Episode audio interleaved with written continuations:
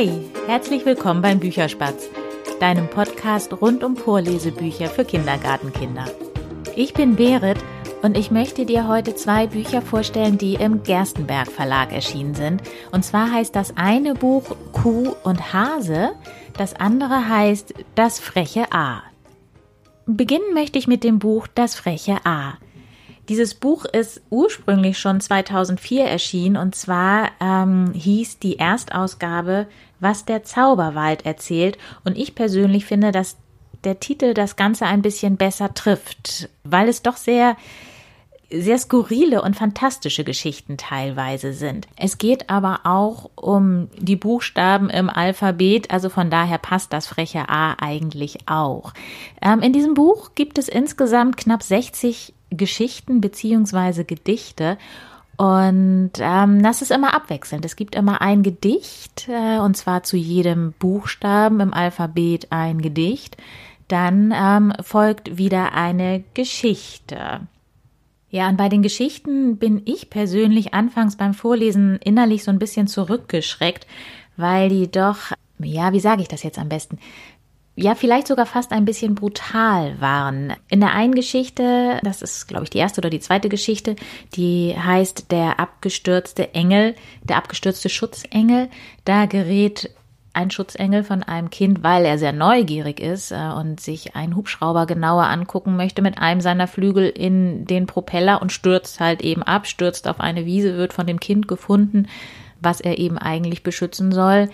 Und ähm, in einer anderen Geschichte, die heißt Der Fuchs im Hasenhaus, schießt tatsächlich der Förster auf den Fuchs und äh, dieser Fuchs blutet aus mehreren Wunden, wird dann von der Hesen Puschelschwänzin sehr fürsorglich versorgt und äh, es geht ihm auch bald wieder besser. Diese Geschichten nehmen aber irgendwann so eine, ähm, eine überraschende Wendung und haben auch immer, immer ein sehr positives Ende. Also bei der Geschichte der Fuchs im Hasenhaus, die endet dann so, dass äh, der Fuchs, der Hase und der Förster sich regelmäßig sonntags abends in einer Dorfkneipe treffen, um dort Skat zu spielen.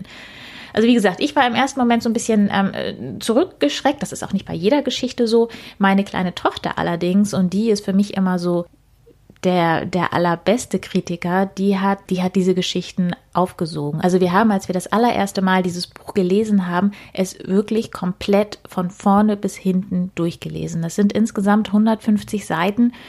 Ähm, ich glaube, wir saßen an diesem Buch anderthalb bis fast zwei Stunden und sie wollte immer, immer weiter hören. Also ich, ich durfte dieses Buch gar nicht aus der Hand legen, weil diese Geschichten vielleicht auch einfach so liebenswert sind. Also das ist, glaube ich, eher so ein so eine Mama-Sache. Ich möchte nicht, dass mein Kind solche, mein zart beseitetes Kind ähm, von Flügeln erfährt, die im Propeller kaputt gehen und der Engel dann abstürzt. Meine Tochter fand es grandios. Also die hat diese Geschichten, wie gesagt, alle aufgesogen. Vielleicht liegt es auch so ein bisschen daran, dass sich diese Figuren immer wiederholen. Also es ähm, gibt Geschichten von dem Pferd Hupdiwupp. In einigen Geschichten taucht der Hase Puschelschwanz auf mit seiner Frau Puschelschwänzchen. Dann gibt es die Mücke Pieks. Also es wiederholt sich alles immer wieder. Und ähm, von daher kann ich dieses Buch einfach nur vollends empfehlen. Wir hatten da viel, viel Spaß, kann ich jetzt nicht sagen, aber eine sehr schöne gemeinsame Kuschelzeit auf dem Sofa mit diesem Buch. Ja, was gibt es zu diesem Buch noch zu sagen? Das ist äh, natürlich der Autor. Geschrieben hat dieses Buch Heinrich Hannover. Illustriert wurde es von Zelda Marlin Soganzi. Ich habe keine Ahnung, ob man den Nachnamen so spricht. Und ähm, was ich im Nachhinein erfahren habe, die Geschichten von dem Pferd Hupdiwupp hat Heinrich Hannover schon in den 70er Jahren geschrieben. Also es sind keine so ganz neuen Geschichten, aber ja, bei uns sind sie hervorragend angekommen. Das zweite Buch, was ich dir heute vorstellen möchte, heißt Kuh und Hase. Das ist auch nicht mehr so ganz frisch, also so ganz neu. Es ist auch nicht uralt. Es ist 2008 erschienen, ursprünglich in der niederländischen Originalausgabe. Das lese ich jetzt lieber nicht vor, weil ich kein Niederländisch kann. Geschrieben hat das Buch Isabel Versteeg. Und die Bilder, die da drin sind, die wir übrigens alle total bezaubernd finden, hat Marie Tholmann gemalt. Ja, in dem Buch selber geht es, wie der Titel schon sagt, um die beiden Figuren Kuh und Hase. Das Buch hat auch einen Untertitel, Kleine Geschichten einer großen Freundschaft, und das trifft es eigentlich am allerbesten. Die beiden Kuh und Hase sind ganz, ganz dicke Freunde und ähm, was ich an diesem Buch so schön finde, ist die Art und Weise, wie es geschrieben ist, weil aus der Sprache schon hervorgeht, wie die Charaktere dieser beiden, ja, dieser beiden Figuren sind.